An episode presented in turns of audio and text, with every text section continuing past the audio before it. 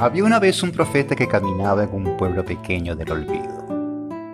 Un aldeano que lo vio pasar se percató de su presencia porque llevaba un bastón, un farol y una larga barba. El aldeano se le acercó lentamente y le dijo, Maestro, tengo ya seis años de casado con mi mujer, pero quisiera que nos hablaras un poco del matrimonio. Y él respondió diciendo, Pues habéis nacido juntos y juntos permaneceréis para todo y siempre. Juntos estaréis cuando las blancas alas de la muerte dispersan vuestros días. Sí, juntos permaneceréis en la silenciosa memoria de Dios. Pero procuren que haya espacios en vuestra comunión, para que los vientos del cielo puedan danzar entre vosotros. Ámense, pero no hagáis del amor una atadura, que sea más bien un mar entre las playas de sus almas. Tienen sus copas el uno al otro, pero beban en una sola copa. Compartan vuestro pan, pero no comáis del mismo trozo. Bailen y canten juntos, sean alegres, pero también permitan que cada uno pueda estar solo. Procuren que en el matrimonio sean como las cuerdas de una guitarra, que aunque están juntas, no se sobreponen una encima de la otra. Las cuerdas están juntas pero mantienen la distancia. Eso hace que su sonido sea más armónico y placentero. En el matrimonio o en la unión entreguen su corazón, pero no lo den en custodia, ya que solo la mano de la vida puede guardar vuestros corazones. Y estad juntos, pero no demasiado juntos, porque los pilares del templo están aparte, y ni el roble crece bajo la sombra del ciprés, ni el ciprés bajo la del roble.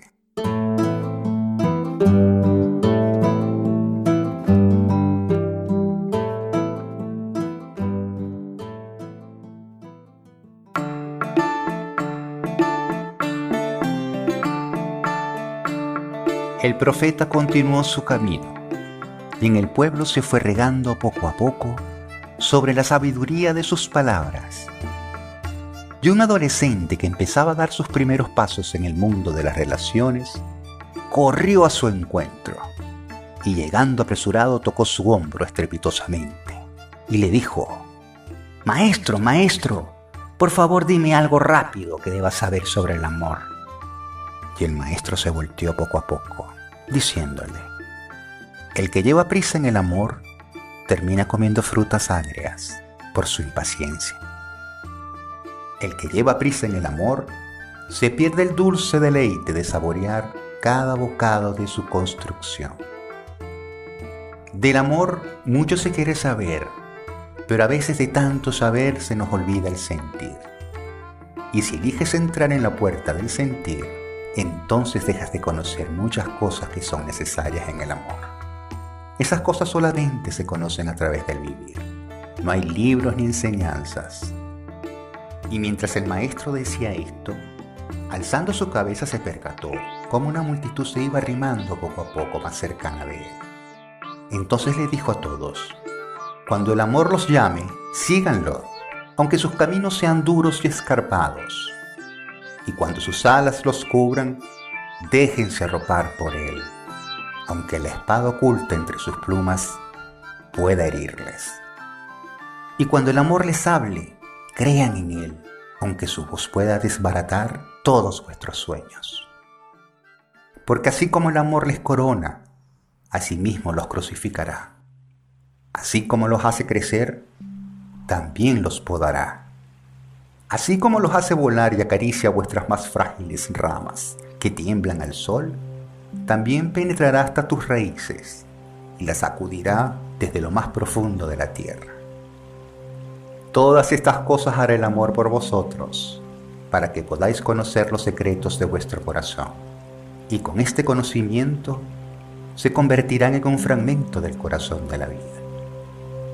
Pero también les digo que si por temor solo buscan la paz del amor, solamente el placer, las mieles del amor y sus fantasías, entonces entraréis en un mundo sin estaciones, donde reirán, pero no con todas vuestras risas.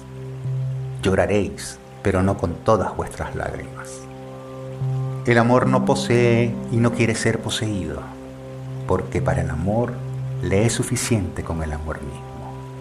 El amor siempre termina en algún momento, siempre acaba. La gente se separa, la gente muere, la gente deja de amar o ama lo que puede.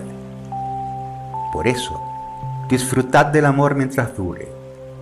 Amen el proceso continuo del amor, mucho más que la idea que tengan ustedes sobre lo que debe ser y de lo que debe durar el amor.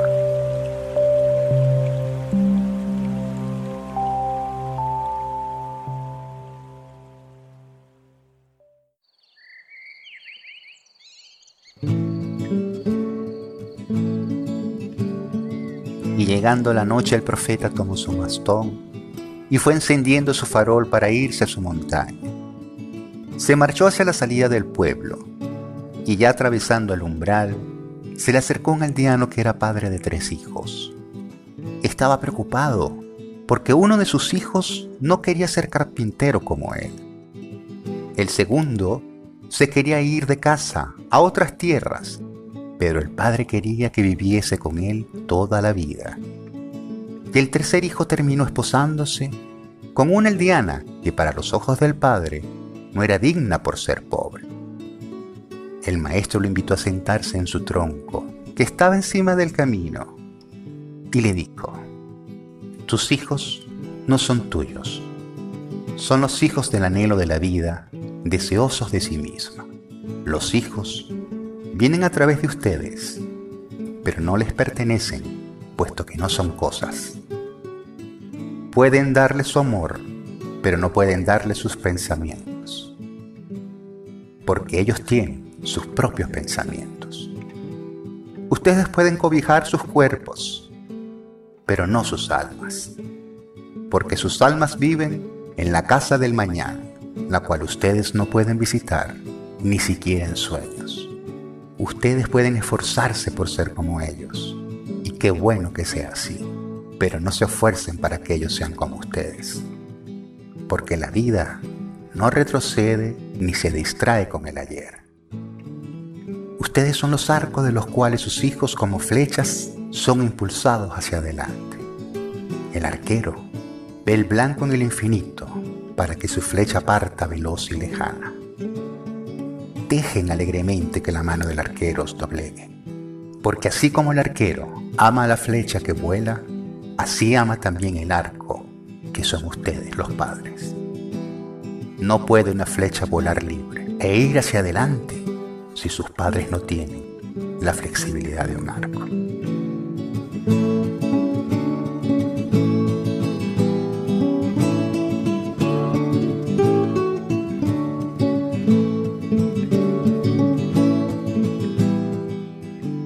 Resumen, conceptos tan de tipo tan sociológico, de corte tan psicosocial, incluso de, de interrelaciones psicológicas, como la familia, como el matrimonio, como el amor, los hijos y el enamorarse, conceptos que a lo largo de nuestras vidas circundan toda una serie de incógnitas, de misterios, de aciertos y desaciertos, pero que nos lleva a la reflexión de siempre mirar hacia adentro, de siempre establecer relaciones interdependientes, de no generar apegos tóxicos de entender que nuestros hijos deben de formarse, deben ir desarrollando sus propias cualidades, sus propias responsabilidades y personalidades. Donde hay momentos en este proceso de crecimiento que nosotros como padres evidentemente tenemos un papel importante en su formación, sin embargo nunca pretender eh, que sean las réplicas exactas de nuestros valores y de nuestros pensamientos es normal que ellos, es normal y necesario que ellos desarrollen sus propias habilidades y sus propias concepciones de la vida. Igualmente en el matrimonio, deshacernos un poco de, de esos mitos del para siempre, de las relaciones que son para toda la vida, de las relaciones que son totalmente felices, porque no hayan discordias ni conflictos, entender que las relaciones reales son, van, van de eso, van de tener conflictos, de tener diferencias, y que lo que lo hace maduro y, sólido es precisamente la habilidad que tengamos en cómo resolver nuestras, nuestras diferencias. Incluso también llegar al punto, a veces no el más querido, pero entender que las relaciones duran lo que tienen que durar.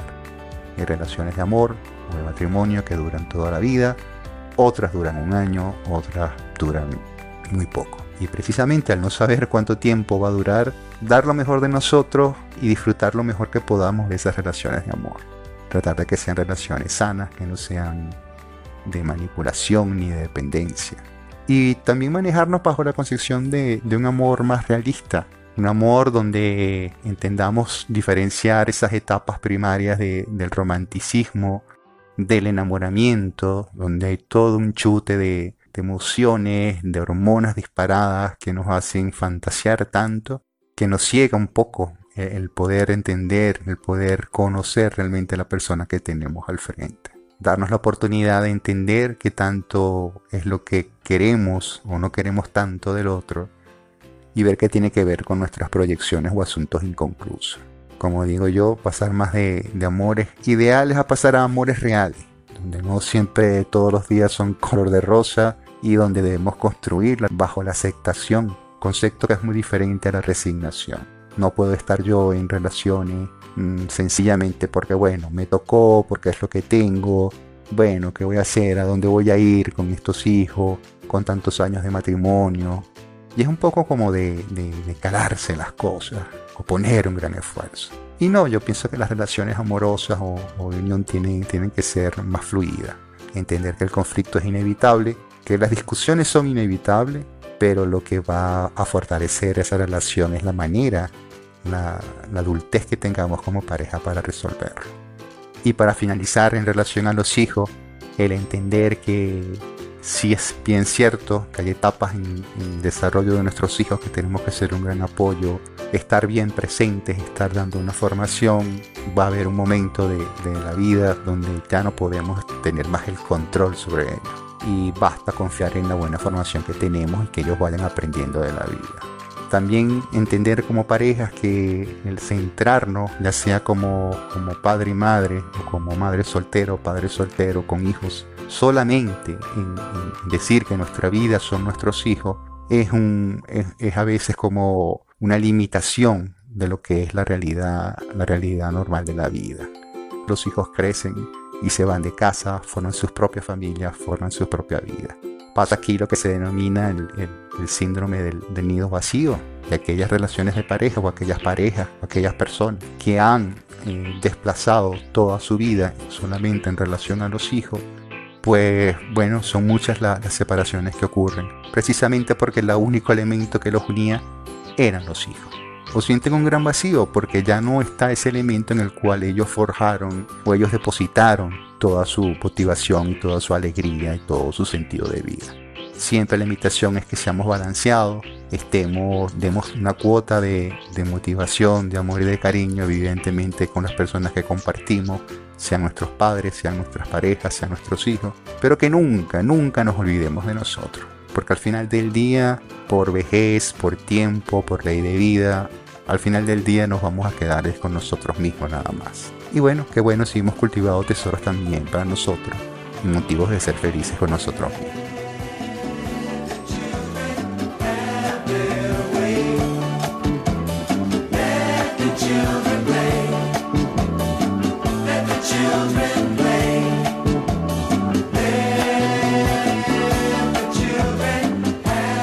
Amigos, muchísimas gracias por compartir este espacio. Estuvimos paseándonos por ciertos fragmentos del libro El Profeta de Gibran Khalil Gibran y de Jorge Bucay sobre su libro Amarse con los ojos abiertos.